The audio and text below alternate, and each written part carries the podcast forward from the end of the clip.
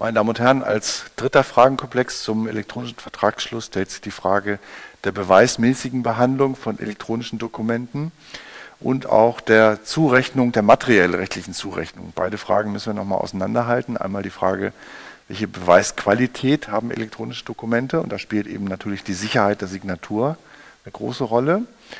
Aber auch die Frage, ja, wenn jemand unter einer E-Mail-Adresse zum Beispiel auftritt, ist dann die Erklärung immer dem Namensträger zuzuordnen oder der Person, die tatsächlich die E-Mail geschickt hat? Oder wie ist das aus rechtlicher Sicht zu bewerten? Das wäre eine Frage der materiellrechtlichen Zurechnung. Beide Fragen hängen eng zusammen, sind aber analytisch natürlich zu trennen. Im, Beweis des, im Bereich des Beweisrechts, und wir bauen jetzt auf auf dem, was wir eben behandelt haben zur Frage der elektronischen Signatur und Unterschrift.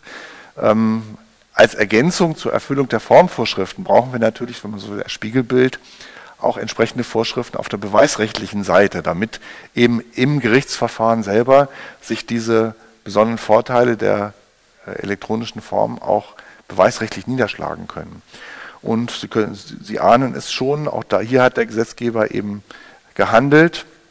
Er hat in 371a ZPO eine Regelung über den Anscheinsbeweis eingeführt. Anscheinsbeweis als etwas verstärkte Form auch der Beweis- und Darlegungsmöglichkeit.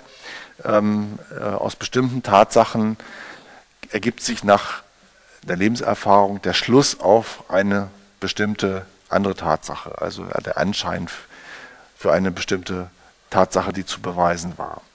Und auf dieser Ebene, man hat also hier keine Beweislastumkehr oder ähnliches, sondern eine etwas schwächere Form in Form des Anscheinsbeweises gewählt. Ähm, der Gesetzgeber hat praktisch auf diesem Wege auch die elektronische Form mit der Beweiskraft privater Urkunden gleichgestellt.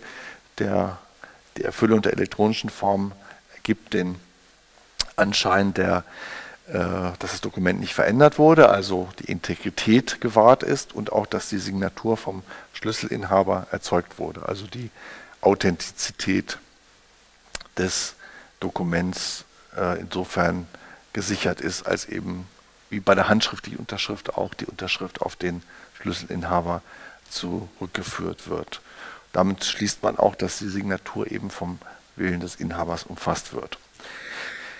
Ja, jetzt kann man sich hier also die Frage stellen, ist das, äh, was wir jetzt an elektronischer Signatur, an elektronischer Form haben, also qualifizierte elektronische Signatur, ist das von den Tatsachengrundlagen, wenn man so will, von den Anscheinsgrundlagen her ausreichend, um wirklich für einen solchen Anscheinsbeweis äh, als Grundlage dienen zu können? Sie sind ja wahrscheinlich mit den Vorschriften auch aus dem Zivilverfahrensrecht vertraut über den Anscheinsbeweis.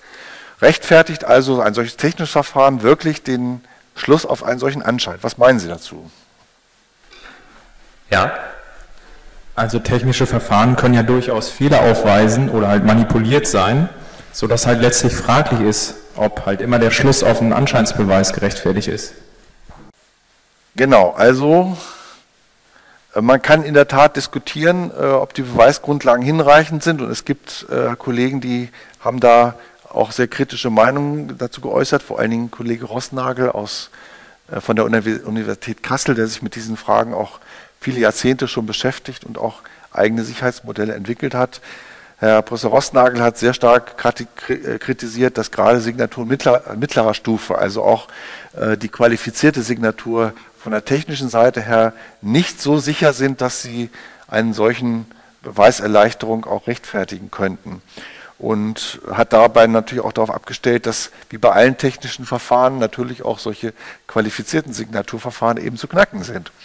Und ähm, allerdings muss man sagen, daraus spricht dann auch so ein bisschen die äh, Ansicht, dass äh, gerade wenn man technische Verfahren einsetzt, das sollte möglichst 100% sicher sein. Und das Problem ist eben, dass sich bei technischen Verfahren eben eine hundertprozentige Sicherheit eben nicht herstellen lässt, sodass also man, glaube ich, aus meiner Sicht eben auch ein bisschen vorsichtig sein muss, hier zu hohe Sicherheitsanforderungen zu stellen.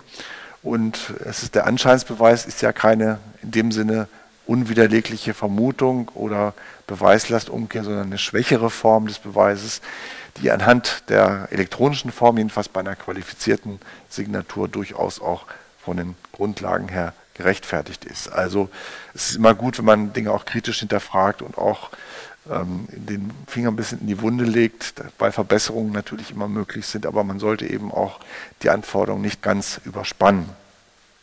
Wie ich vorhin schon gesagt habe, ist jedenfalls das Verfahren der qualifizierten Signatur aus meiner Sicht jedenfalls sicherer als auch die handschriftliche Unterschrift, sodass also ähm, hier durchaus eine Gleichstellung auch im Bereich des Anscheinsbeweises gerechtfertigt erscheint. Im täglichen Leben wird eigentlich die handschriftliche Unterschrift nie hinterfragt, ne, ob sie gefälscht ist oder nicht, wenn man nicht besondere Anhaltspunkte, Anhaltspunkte dafür hat. Also da sollte man die, äh, die Anforderung auch nicht überspannen. Das Problem, was wir haben und was eigentlich auch ähm, die Formvorschriften oder die Erfüllung der Formvorschriften doch beeinträchtigt, ist die Frage der praktischen Durchsetzung.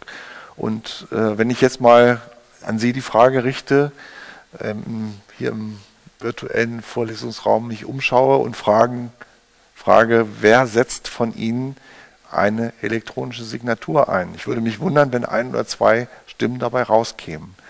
Also praktisch hat sich die elektronische Signatur nicht durchgesetzt.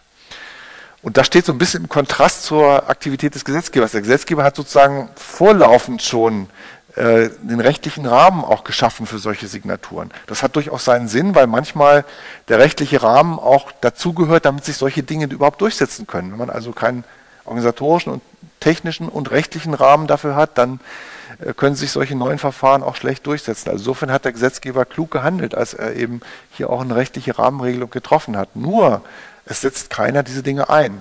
Warum nicht? Einerseits kann man sagen, es ist zu aufwendig. Man muss also 40 Euro ausgeben, um so eine Signatureinheit zu bekommen. Man muss sich jetzt mit dem technischen Verfahren auseinandersetzen. Für den Durchschnittsnutzer des Internets schon eine gewisse Hürde, auch gerade für jemand, der mit Technik nicht so vertraut ist. Andererseits muss man sagen, die Bedienung solcher Signaturverfahren ist heute relativ leicht und auch die 40 Euro sind jetzt nicht wirklich eine Investition, die man nicht an anderer Stelle auch tätigen würde. Zweiter Punkt ist vielleicht, wir sind noch zu sorglos im Umgang mit dem Internet. Also ähm, wenn man überlegt, was heute so an Informationen über E-Mails verschickt werden, auch privater und persönlicher Natur, wenn man weiß, dass E-Mails, man jetzt vergleicht äh, mit herkömmlicher Kommunikation, E-Mails sind nicht vergleichbar einem verschlossenen Brief, sondern einer offenen Postkarte. Jeder, der ein bisschen technische Kenntnisse hat, kann eigentlich im Netz äh, E-Mails ohne weiteres einsehen. Also wie eine Postkarte, die eben für jeden, für den Briefträger und auch jeden, der sie in die Hand bekommt, lesbar ist. Und äh, wenn man dann überlegt, welche brisanten Informationen teilweise über E-Mail auch geschickt werden, muss man auch sagen, hier fehlt so ein bisschen das Bewusstsein.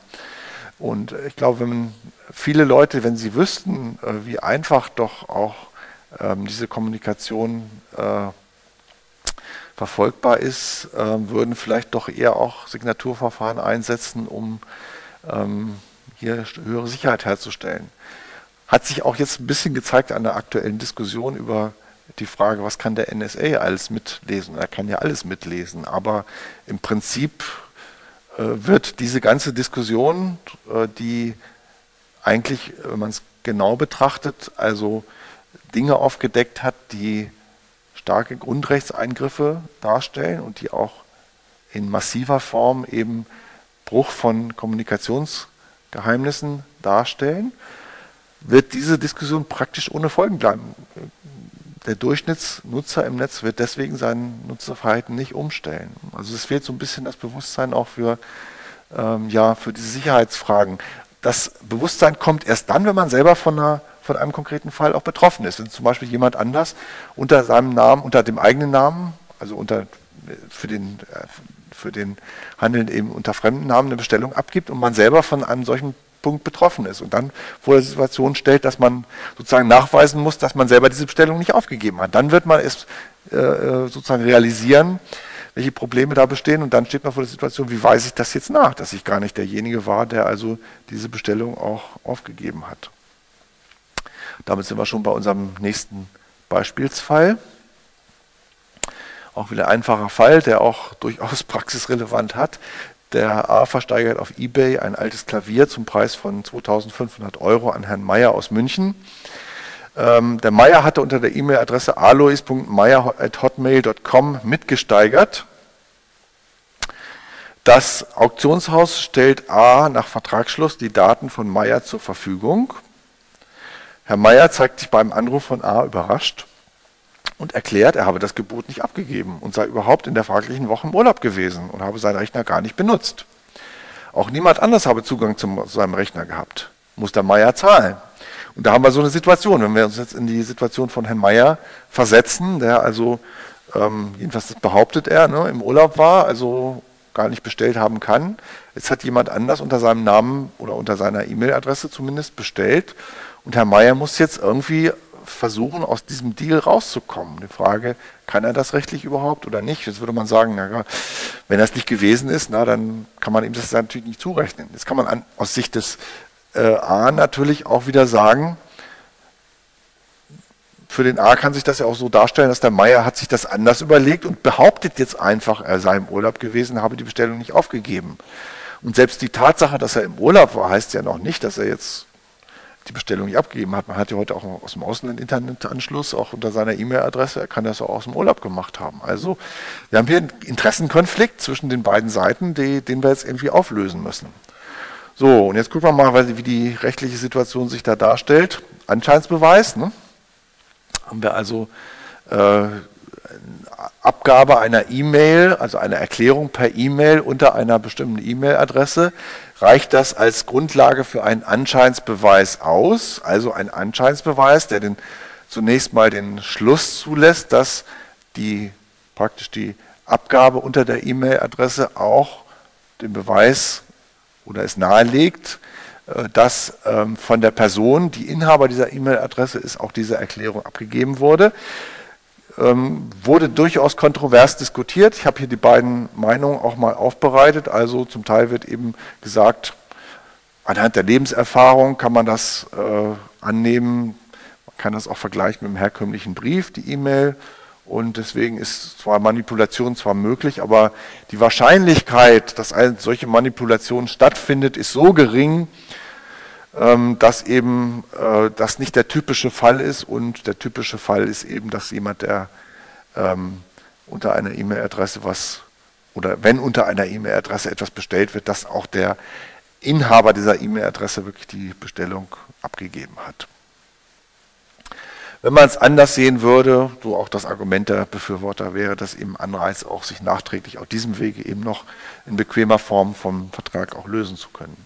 Gegenansicht, also gegen einen Anscheinsbeweis, die, äh, äh, äh die Benutzung einer fremden E-Mail-Adresse ist sehr viel leichter als bei EC-Karten, wo eben so solcher Anscheinsbeweis auch im Bankbereich angenommen wird. Die Sicherheitsstandards, die üblicherweise angewendet werden, angewendet werden, rechtfertigen aus technischer Sicht keine Grundlage für einen Anscheinsbeweis und eben die Wertung des 371a ZPO spricht auch dagegen. Hier hat der Gesetzgeber eben die qualifizierte elektronische Form vorgesehen. Und dieser Meinung ist wohl auch zu folgen. Wir dürfen eben äh, weder auf der Seite der Formvorschriften noch auf der Beweisseite auch zu leichte Anforderungen stellen. Und äh, in der Tat ist die Manipulierbarkeit in diesem Bereich recht einfach, sodass also aus meiner Sicht eben es eben nicht nur rein theoretische Möglichkeit darstellt, äh, dass jemand unter einer fremden E-Mail-Adresse was ersteigert, sondern dass durchaus eine reale Gefahr ist, die natürlich, und das ist eben auch ein Punkt, ähm, die natürlich eben auch ähm, da zusätzliche Anreize schafft, so etwas zu tun, sodass also ähm, ja, der, die Grundlage für einen Anstandsverweis eben aus meiner Sicht von den technischen Grundlagen her nicht gegeben ist. So. Bedeutet also, wer trägt jetzt das Risiko? In diesem Fall der Absender, ne, dem also der, äh, also der, nicht der, nicht der Absender, sondern der, der Anbieter ähm, der also äh, diese Annahmeerklärung unter der fremden E-Mail-Adresse bekommen hat, aber eben äh, durch, allein durch diese E-Mail noch nicht ähm, nachweisen kann, dass der äh, E-Mail-Inhaber, der reale Mensch, der dahinter steht, eben diese Erklärung wirklich abgegeben hat. Was bleibt? Man kann jetzt auch nachdenken über eine materiellrechtliche Zurechnung, die ich äh, angesprochen hatte. Hierzu nochmal ein Beispiel auch aus einer BGH-Entscheidung. Beklagte unterhält bei eBay ein passwortgeschütztes Konto. Darüber wurde am 3.3.2008 eine VIP-Lounge-Bar-Einrichtung für ein Anfangsangebot von einem Euro äh, angeboten, eingestellt. Am Ende der Laufzeit war der Kläger mit 1000 Euro der Höchstbietende. Beklagte, der dieses passwortgeschützte Konto unterhält, weigert sich zu liefern, mit dem Argument, dass äh, ihr Ehemann ohne ihr Wissen die Erklärung abgegeben habe. Kläger will aber äh, den Zeitwert haben, nämlich 34.000 Euro. Und äh, davon zieht er nochmal das Höchstgebot von 1.000 Euro auch ab, klagt also 34.000 Euro ein. Jetzt auch wieder die Frage, ist jetzt zumindest auf materieller rechtlicher Ebene es möglich, dem, ähm, ja, dem äh, Beklagten hier diese Erklärung zuzurechnen? Wie ist Ihre Meinung dazu? Der Käufer wollte ja mit einem ganz bestimmten Verkäufer einen Vertrag schließen. Und der Verkäufer hat ja die Kontrolle über seinen Account und muss sich den Vertrag jetzt zurechnen lassen. Ansonsten könnte der Verkäufer ja bei einem für ihn schlechten Geschäft immer sagen, dass er den Artikel nicht reingestellt hätte. Unterstellen wir mal, dass der Sachverhalt so stimmt, wie der äh, Beklagte hier angibt, oder die Beklagte hier angibt, dass nämlich der Ehe, ihr Ehemann äh, dieses Geschäft abgeschlossen hätte, sie also nichts damit zu tun hat, ähm, kann man trotzdem der Beklagten hier diesen Vertrag zurechnen. Das ist die Frage der materiellrechtlichen Zurechnung. Ähm, bieten sich in der Tat verschiedene Möglichkeiten an und die Rechtsprechung behandelt solche Fälle, Sie kennen das auch aus dem allgemeinen Zivilrecht unter dem Stichwort Handeln unter fremden Namen. Das heißt, wenn ich also einen fremden Namen benutze, stellt sich die Frage, ist das, wer ist Vertragspartner? Bin ich selber als handelnder Vertragspartner oder ist der, unter dessen Namen ich handle, Vertragspartner? Sie kennen die Dogmatik, aus, wie gesagt, aus dem allgemeinen Teil. Üblicherweise ist, wird angenommen ein Geschäft mit dem Namensträger, weil eben äh, man unter normalen Umständen eben mit demjenigen auch das Geschäft schließen, schließen will, der, dessen Namen genannt wurde. Und das bedeutet jetzt, äh, wenn ein Geschäft mit dem Namensträger äh, zustande kommt, dass wir hier in Vertretungsregeln drin sind. Ne? Dass sie nämlich an, äh, äh, ähnlich wie in einer Vertretungssituation gehandelt hat, nämlich im Namen eines anderen. Sodass also hier die 177, 179 angewandt werden, würde uns für unseren Fall eben bedeuten, dass der dass die Beklagte hier den Vertrag zurückweisen kann und damit eben kein Vertrag mit ihr zustande gekommen wäre. Landgericht Bonn hat das äh, anders geregelt, nämlich äh, für den Fall, dass bei einer Internetauktion ein Bargeschäft über die Ab mit Abholung der Ware eben äh, geschlossen wird, dass dann ein Geschäft mit dem Handelnden zustande kommt. Also da gibt es eben auch im Rahmen der üblichen Abgrenzung zwischen der Anwendung der Regeln der 177 folgende und der, des Geschäftes äh, mit dem Handelnden auch Differenzierung bei online geschlossenen Geschäften. Eine zweite Möglichkeit, die auch noch in Betracht kommt, wäre die Vertrauenshaftung. Äh, es gibt das große Werk von Canaris über die Vertrauenshaftung, in dem er dieses Konzept auch ausführlich ausgearbeitet hat. Einen gesetzlichen Niederschlag hat die Vertrauenshaftung vor allem im Bereich der Anscheins- und Duldungsvollmacht geschlossen, zumindest äh, durch die Rechtsprechung entwickelt auch. Und entsprechend hat man auch in diesem Bereich der, der Online-Verträge, äh, wendet man äh, diese Doktrin an der Anscheins- und Duldungsvollmacht. Sehen schon eine ältere Entscheidung, auch des UEG Oldenburg und auch der BGH hat das jüngst in einer Entscheidung wieder getan. Ähm, Anscheins- und Duldungsvollmacht, Sie kennen das, ich brauche das nicht äh, ausdrücklich äh, nochmal die Grundsätze zu wiederholen. Im Prinzip geht es darum, dass eben der Anschein entsteht, dass jemand gehandelt hat und die Person, die betroffen ist, eben den Anschein oder auch äh, Anschein zum Anschein beigetragen hat und Anschein geduldet hat oder auch die, äh, das Auftreten in irgendeiner Form geduldet hat. Jetzt wäre die Frage, ist eben hier die Benutzung der E-Mail-Adresse des Betroffenen durch einen Dritten ausreichend, um eine Duldungs- oder Anscheinsvollmacht auch des Betroffenen für den Dritten eben zu rechtfertigen. Auch wieder die Frage nach den Grundlagen für eine solche Anscheins- oder Duldungsvollmacht.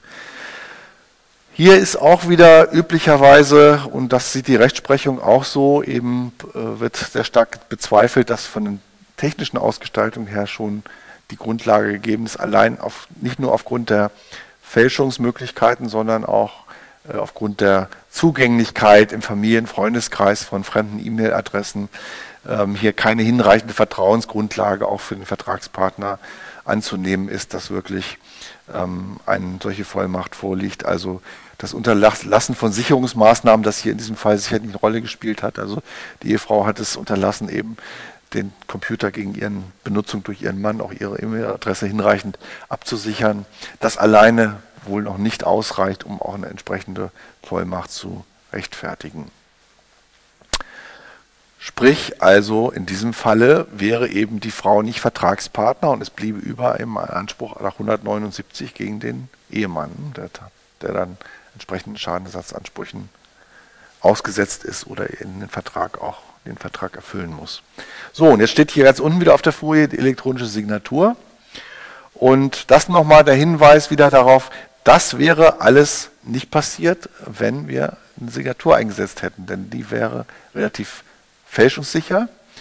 Und weil sie fälschungssicher ist, erfüllt sie die Formvorschriften und auch begründeten Anscheinsbeweis. Ne? Das heißt, da wäre dann bei der Benutzung, wenn wir in unserem Fall jetzt umdenken würden und sagen würden, da ist eine Signatur auch benutzt worden, dann wäre der eben der, der Anscheinsbeweis auch begründet, dass die Frau als Namensträger auch für die Signatureinheit eben die, äh, der Absender der Erklärung auch wäre. Also man kann im Grunde aus beiden Bereichen, sowohl den Formvorschriften, Regelungen die Formvorschriften, als auch über die, das Beweisrecht nur den Schluss ziehen, möglichst darauf zu dringen, auch Signaturen einzusetzen. Das gilt auch später, äh, wenn Sie mal im Beratungsgeschäft sind als Anwalt oder auch im Unternehmen tätig sind. Ähm, versuchen Sie so weit wie möglich darauf zu dringen, dass auch Signaturverfahren eingesetzt werden. Sie ersparen sich dadurch praktisch und auch rechtlich viel Ärger, der dadurch entstehen kann. So, jetzt stellt sich natürlich auch die Frage, wenn wir jetzt unbefriedigende Ergebnisse haben, wie in unserem Beispielsfall zuvor, wo eben auch der Anscheinsbeweis nicht durchgriff, was können wir denn überhaupt noch tun, um hier eine gewisse Beweissicherheit auch in faktischer Hinsicht herzustellen? Also die Möglichkeit technischer Lösungen, wenn wir schon rechtlich keine hinreichende Grundlage haben, um da auch äh, Beweissicherheit herzustellen. Da haben wir auch lange diskutiert über ähm, verschiedene Möglichkeiten. Also man kann eine Dokumentation mitlaufen lassen, die die ganzen Kommunikationsvorgänge aufzeichnet.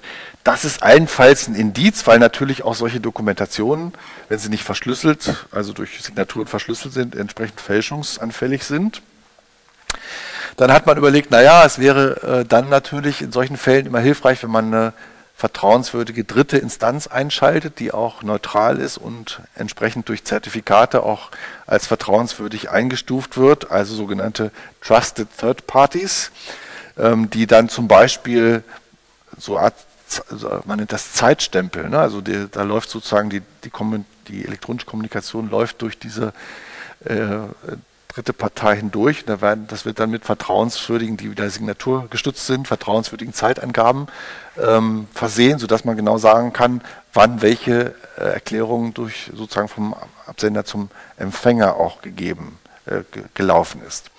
Elektronische Notardienste gibt es, äh, auch Mehrwertdienste, die äh, für eine sichere Übermittlung sorgen oder auch Beweismittel speichern und bereitstellen. Die Post hatte mal einen Service eCourier weiß nicht, ob es den überhaupt noch gibt, das müsste man mal recherchieren, wo ein äh, Dokument auch an einen Server der Post geschickt wird, mit einer Signatur und Zeitstempel versehen wird und dann an den Empfänger versandt werden. Wenn der Empfänger sie öffnet, wird automatisch eine Nachricht an den Server gegeben, dort Datum, eben Uhrzeit auch registriert, sodass man dann eben auch so eine Art Empfangsbestätigung nochmal zertifizierter Form auch hat. Das ist also ein relativ beweissicherer Vorgang, der da durch diesen Dienst angeboten wird. Der Gesetzgeber hat das nochmal aufgegriffen und hat äh, mit dem D-Mail-Gesetz von 2011 hier versucht eben auch auf breiter Front solche sicheren Verfahren auch einzuführen und vorzusehen, die in der Praxis auch eingesetzt werden können. Also Ziele sind klar. Schutz vor Verfälschung während des Transportes, Identitätsnachweis des Senders, auch rechtssichere Zustellung, auch gegenüber ähm, Empfängern, die äh, nicht kooperativ sind. Manche, äh, manche Sendungen will man ja nicht unbedingt in Empfang nehmen. Und auch Beweis, Beweis, belastbare Beweismittel für die Zustellung. Also wenn man so will, so eine Art elektronisches Pendant auch zu schaffen für äh, verschiedene äh, Zustellungsverfahren, die wir im Briefdienst heute schon haben. Der Dienst bietet verschiedene Formen der Zustellung mit unterschiedlichen Sicherheitsstufen, die wir eben auch bei Brief und Einschreiben zum Beispiel haben. Die Anbieter müssen akkreditiert werden durch den BSI, also durch das Bundesamt für Sicherheit in der Informationstechnik. Das wird auch gekennzeichnet im Domain-Teil der Adresse. Und äh, das Verfahren dieser D-Mail läuft dann so, der Nutzer öffnet einen Account, er meldet sich an über eine qualifizierte digitale Signatur oder auch durch einen digitalen Personalausweis, also ein hoher Sicherheitsstandard, begründet den Anscheinsbeweis für die Identität des Anmeldenden. Und es ist daneben aber auch insofern abgestufte Sicherheit. Es ist auch möglich, wie bei EC-Karten, durch Benutzernamen oder Passwort äh, sich anzumelden. Die Verschlüsselung der Erklärung erfolgt dann durch den Provider des Absenders Entschlüsselung durch den Provider des Empfängers. Der Absender kann Bestätigungen anfordern für die sichere Anmeldung, für den Versand und auch den Eingang. Und nach den Regeln, die wir jetzt besprochen haben, hier fließt sozusagen alles zusammen, was wir besprochen haben, begründet die Zugangsbestätigung, die man dann bekommt, wegen der sicheren Umgebung hier auch ein Anscheinsbeweis, nämlich Anscheinsbeweis für der, das Ablegen der Nachricht im Postfach des Empfängers. Jedenfalls, soweit eben für die qualifizierte Signatur oder für den, für den Rückschein, für den elektronischen Rückschein eine qualifizierte Signatur auch eingesetzt wurde. Und das Ablegen der Nachrichtenempfänger ist eben Teil des Zugangs, wie wir ihn vorhin auch besprochen haben. Also hier sozusagen der Versuch eben auch, ja, wenn man so will, parallel zum Einschreiben, ähm, hier auch äh, in einer elektronischen Umgebung mit all den Beweisregeln, die wir jetzt besprochen haben, eben auch eine beweissichere äh, Kommunikation und rechtliche Kommunikation, also Zustellung auch sicherzustellen. Im Übrigen ist das auch äh, für eine amtliche Zustellung geeignet, das Verfahren. Also ähm, das wäre ja auch Unsinn, wenn man das nur für den Privatverkehr eben öffnen würde, wenn es so sicher ist.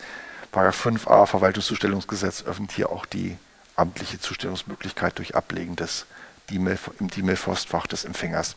Man kann nur hoffen, dass sich dieses D-Mail-Gesetz auch praktisch auswirkt und vielleicht auf dem Wege dann auch dazu führt, dass mehr elektronische Signaturen auch eingesetzt werden, um im elektronischen Geschäftsverkehr hier auch entsprechend Rechtssicherheit herzustellen. Ja, soweit zum Abschluss der Einheit zum elektronischen Vertragsschluss. Sie sehen also vom Grundsatz her, der Gesetzgeber unterstützt sehr stark die Möglichkeit, Verträge auf elektronischem Wege zu, abzuschließen. Die einzelnen rechtlichen Fragen sind vergleichbar den Fragen, die wir im herkömmlichen Geschäftsverkehr haben. Ähm, durch elektronische Verfahren ist es äh, leichter eigentlich auch Rechtssicherheit, Beweissicherheit herzustellen und auch dies hat der Gesetzgeber eben durch entsprechende Rahmenregelungen unterstützt, sodass wir also ins, insgesamt eine relativ geschlossene Regelung haben, die den elektronischen Vertragsschluss auch unterstützt und effektiv machen kann. Damit wären wir am Ende der ersten Einheit zum Vertragsschluss und würden dann, äh, die aber Einheit 2 heißt, weil sie eben ähm, die erste inhaltliche Einheit ist und würden dann mit Einheit 3 weitermachen.